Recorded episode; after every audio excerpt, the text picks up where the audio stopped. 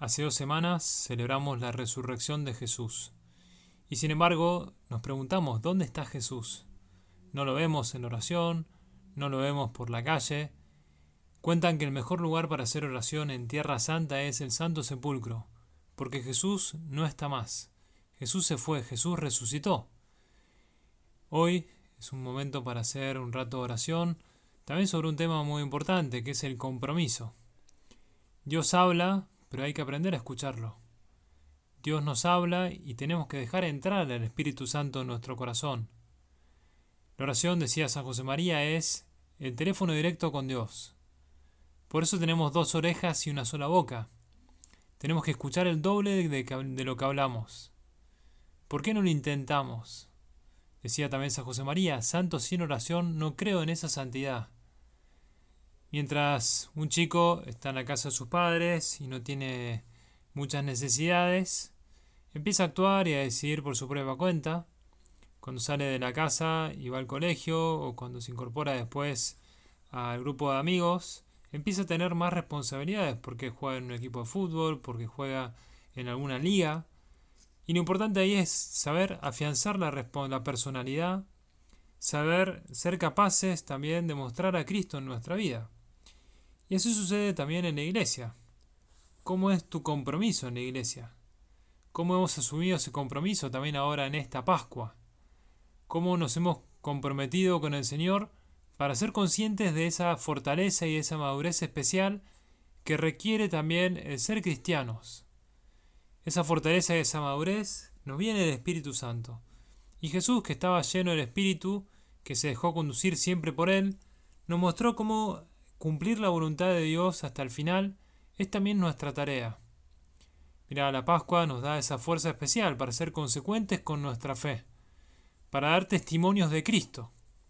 El otro día estuve con un matrimonio amigo que tienen un bar y me mostraba la señora ya mayor una caja con un montón de lápices muy pequeños, gastados de tantos años, de tantos pedidos, ¿no? Y cuando se acababa el lápiz, después de sacarle mucha punta, eh, solía ponerle como una tapita de una virome, de una lapicera, para que tenga un poquito más de extensión y poder usarlo hasta el final.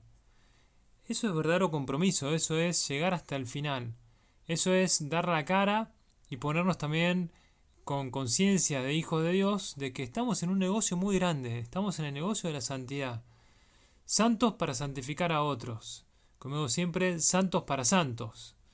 Y tenemos que ser conscientes de tres cosas. Primero, de nuestra debilidad, porque somos débiles. Estuve viendo en Semana Santa con un grupo de jóvenes la carta del Papa Juan Pablo II, Nuevo Milenio Neunte, sobre cómo el comienzo del nuevo milenio nos tenía que agarrar mirando a Cristo, sabiendo nuestras debilidades, sabiendo nuestras fragilidades, pero seguros de que también, si somos conscientes, a que aunque hemos fallado, aunque fallamos a veces en nuestro egoísmo, en nuestra comodidad, o nos dejamos ganar por la pereza en el estudio, o en ese placer en la sexualidad, o esa falta de, responsabilidad también en el trabajo, lo importante es que sepamos ser conscientes de nuestra debilidad para poder comenzar una vez más. Lo segundo que tenemos que ser conscientes ahora en esta Pascua es también de que las dificultades en la vida cristiana, si uno no le pone autenticidad, si uno no pone compromiso, no vamos a poder llevar adelante. Estuve también el otro día en, una, en un campo donde tenían ciervos, ciervos con C, como decimos en Argentina, porque tenía casi 600 cabezas de ciervos en todo el campo y se dedicaban a cortar la cornamenta y con una nueva derivación genética para poder venderlos y cada año hacían crecer una nueva cornamenta con hasta 40 eh, puntas, digamos, ¿no? Lo importante es que sepamos no solamente reconocer nuestras debilidades, sino que también, aunque se nos corten las cornamentas o se nos corte también nuestro día o se nos acorte también nuestra capacidad de poder servir, siempre podemos volver a empezar.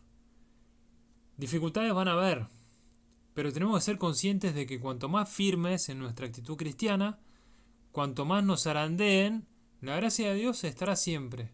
Y lo último y muy importante en este compromiso cristiano es saber que el Espíritu Santo siempre nos va a ayudar.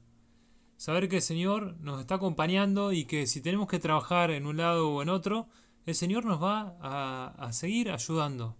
Lo que no podemos hacer es cruzarnos de brazos y no trabajar o no caminar o no eh, poner las cosas en las manos de Dios. Mira, Jesús nos pide que demos testimonio en esta Pascua, nos pide que también eso que hemos visto y oído lo manifestemos, enamorados del Señor, enamorados en nuestra lucha. Imagínate que alguien te dice que, tiene que, que tenés que ir al médico y de repente te diagnostican una enfermedad muy dura y volvés y se lo contás a tu amigo. Y capaz que no te cree, capaz que piensa que es una broma. Lo importante es que vos te des cuenta de que tenemos algo que manifestar que es muy importante. No es una noticia banal. Por eso ahora también en esta Pascua decidámonos a vivir con ese testimonio de Jesús que también ha resucitado y está vivo y no muere más, que también nos ayuda a nosotros a reconocer esas tres cosas de nuestra debilidad, de las dificultades y que también siempre tenemos la fuerza del Espíritu Santo. Se lo pedimos a nuestra Madre, ella que es Reina del Cielo y Madre nuestra, que nos ayuda a perseverar en la oración, aunque incluso la labor parezca estéril, decía San José María. La oración es siempre fecunda. Se lo pedimos a nuestra Madre.